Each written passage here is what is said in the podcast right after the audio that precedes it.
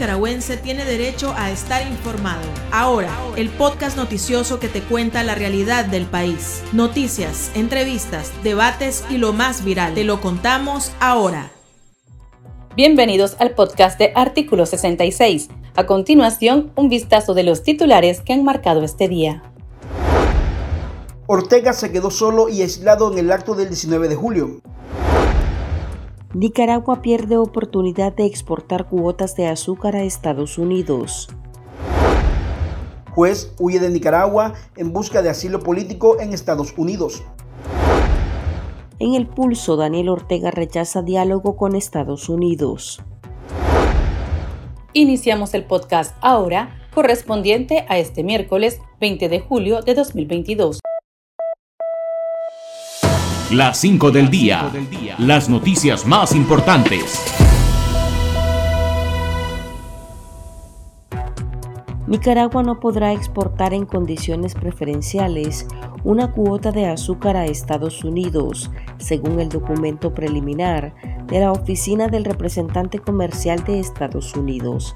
La oficina anunció las asignaciones de contingentes arancelarios de azúcar de caña sin refinar y productos que contienen azúcar para el año fiscal 2023 de 1.1 millones de toneladas bajo el acuerdo de la Organización Mundial de Comercio. En la lista de 39 países beneficiados aparecen todos los centroamericanos, menos Nicaragua, lo que afecta la venta de unas 22.000 toneladas de azúcar. Esta es la segunda vez que los productores del sector pierden la oportunidad de exportar al país norteamericano. En abril, el gobierno de Joe Biden no tomó en cuenta a Nicaragua al comprar excedentes del producto al grupo de países, lo que según analistas fue un mensaje político dirigido al régimen de Daniel Ortega y empresarios aliados. El juez Roberto Zúñiga, originario del departamento de Chinandega, salió del país de manera oculta con rumbo a Estados Unidos. El abogado Yader Morazán confirmó que el exfuncionario abandonó su cargo y salió por veredas junto a su esposa e hijos. Se conoció que Zúñiga partió hacia Honduras hace 15 días y desde el país vecino abordó un avión con destino a Miami en busca de asilo político. La huida del juez ocurre en medio de sanciones estadounidenses en contra de trabajadores del Poder Judicial que han participado en juicios arbitrarios contra opositores.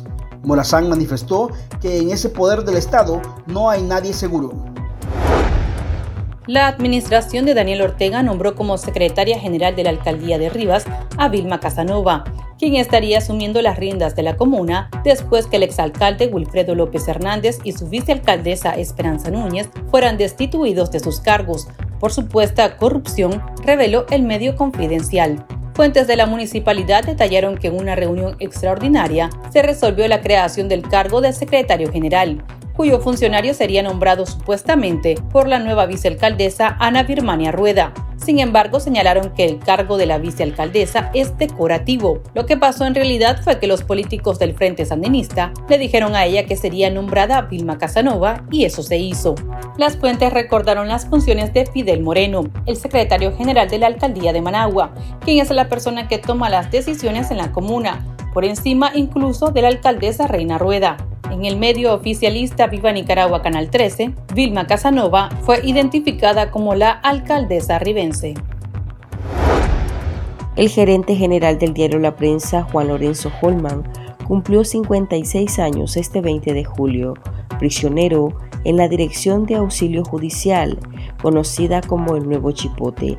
Ana Chamorro, madre del preso político, expresó que lo recuerda en todos sus sacrificios, cuya causa se la ofrece a Dios en bien de la patria, y señaló que ese ejemplo de fortaleza es increíblemente de fe y admiración. También expresó su esperanza de verlo pronto en libertad. Holman fue encarcelado en agosto de 2021 y según sus familiares, su salud se ha deteriorado en la cárcel, sufre de la presión y tiene problemas de la vista, sumados a problemas asociados al corazón. Hasta el momento, Daniel Ortega no figura en la lista de invitados a la investidura de Gustavo Petro, presidente de izquierda electo en Colombia, programada para el 7 de agosto. Mientras el régimen de Nicaragua se deshace en saludos y agasajos al mandatario electo. Se desconoce si la pareja dictatorial fue invitada al acto, mientras los presidentes de Sudamérica, Gabriel Boric, Pedro Castillo, Guillermo Lazo y Mario Abdo Benítez, ya han confirmado su presencia, así como los homólogos de Honduras, El Salvador y Panamá. 8 de cada 10 personas de Nicaragua queremos vivir en libertad. Es nuestro derecho. Queremos ser felices. Demandamos respeto y cumplimiento de la Declaración Universal de los Derechos Humanos. Queremos vivir en paz, sin miseria ni opresión.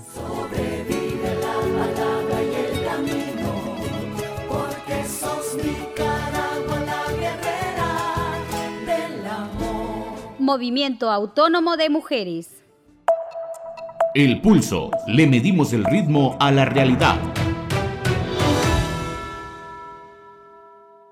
En el acto por el 43 aniversario de la Revolución Sandinista, el 19 de julio, Daniel Ortega se mostró solo y aislado. No hubo ningún gobernante acompañando su carnaval. Ni siquiera vinieron a Managua los dictadores de Cuba, Manuel Díaz Canel, ni de Venezuela, Nicolás Maduro, con quienes se juran lealtad eterna mutuamente.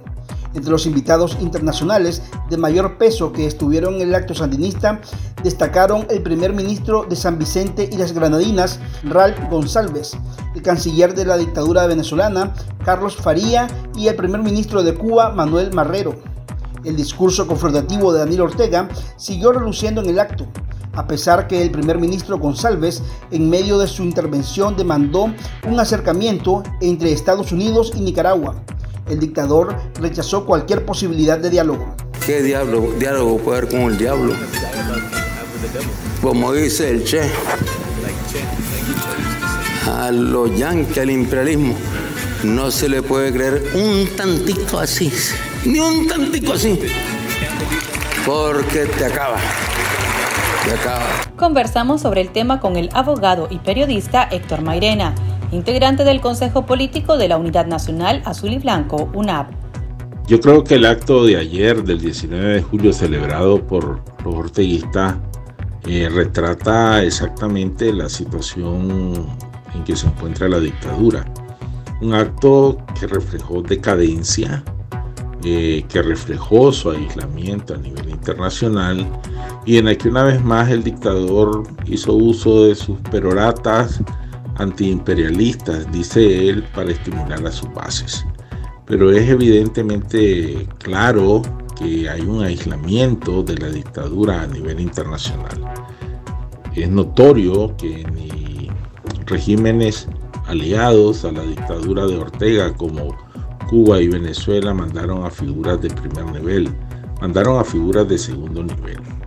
Y esto, aunque parezca anecdótico, realmente refleja eh, algún distanciamiento que estos regímenes tan dictatoriales como el orteguismo están buscando porque saben que al contaminarse con la dictadura de los Ortega Murillo solo están contribuyendo a, a un mayor desprestigio para ellos mismos.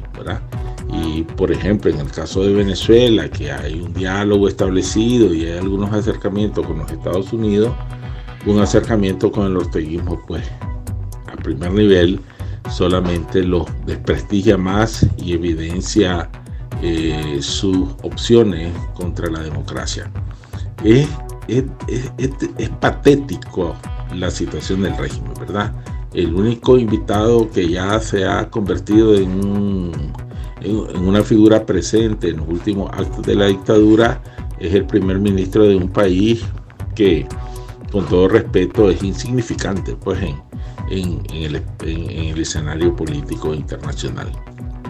Ahora bien, eh, Ortega dijo que no va a dialogar con los Estados Unidos, pero hasta donde yo entiendo tengo conocimiento, los Estados Unidos no le han propuesto ningún diálogo al dictador. Pero por el otro lado, Ortega siempre ha practicado una política hipócrita, tanto a nivel nacional como a nivel internacional. Dice una cosa y hace otra. Y se ha sabido que el hijo de la pareja dictatorial, Laureano Ortega, ha buscado algún acercamiento con los Estados Unidos. Pero, pero bueno, Ortega dice que no va a dialogar, nadie le ha propuesto un diálogo de tal manera que está buscando pleito solo, negándose a una propuesta inexistente. Ortega al final, al final, y ese final no está lejano, tendrá que ceder, porque está repudiado a nivel internacional, está repudiado a nivel nacional y su aislamiento, como señalábamos en la primera parte, es cada vez más claro. De tal manera que empiezo, termino con lo que empecé. Ese acto de ayer refleja la decadencia del régimen, refleja su aislamiento, pese a que lancen peroratas eh, antiimperialistas, decía, supuestamente nacionalistas, y sin decir nada nuevo y sin referirse a los problemas fundamentales que aquejan a la población nicaragüense. En abril el fuego está encendido en miles que han dicho nunca más. Sembraron semillas de esperanza por Nicaragua. La tierra las acurrucó y germinó con amor. Sus rostros van por las calles, entre nosotros está.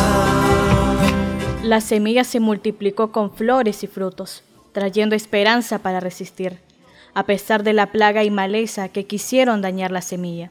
Múltiples voces susurran, libérate y desprendete de todo lo que te impide ser y volar en libertad. Que lo malo se va a acabar, que lo bueno ya va a empezar. Ya no quiero llorar de pena, solo quiero cantar a sus cenas, que el cielo me quiere cantar. Movimiento Autónomo de Mujeres. Sigo creyendo que lo malo acaba, que lo bueno viene, la conciencia te llama. Tendencias, la viralidad de las redes sociales.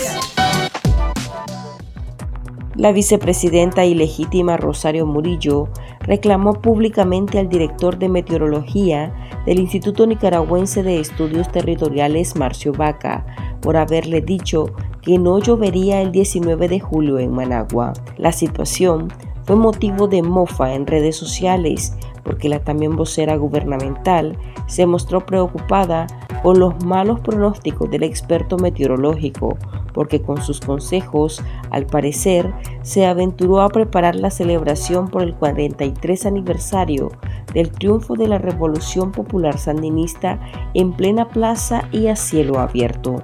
Sin embargo, Murillo pudo realizar su actividad partidaria sin lluvia y hasta bailó con el primer ministro de San Vicente y las Granadinas, Ralph González, lo que tampoco se le escapó a los creadores de memes. Hay una lluviecita pertinaz, una lluviecita que nos está cayendo. Marcio había dicho que no iba a llover, le estoy reclamando aquí públicamente. Él dice que son pasaditas de nube. Vamos a ver cuánto tardan en pasar las nubes, aunque también sabemos reconocer que la lluvia es una bendición del Padre para nuestro cultivo, para nuestra producción agropecuaria, para nuestras tierras. Una lluviecita que nos está cayendo. Me decían en la mañana algunos compañeros, nos gusta caminar bajo la lluvia. Bueno, cantar y caminar en la lluvia. Eso es lo que nos toca. Aquí termina el episodio de Ahora de Artículo 66. Continúe informándose a través de nuestro sitio web www.articulo66.com. Síganos en nuestras redes sociales. Nos encuentra en Facebook, Twitter e Instagram y suscríbase a nuestro canal de YouTube. Hasta la próxima. La información veraz y de primera mano está ahora. No te perdás el podcast noticioso que te cuenta la realidad del país. Compartí y pasa la voz.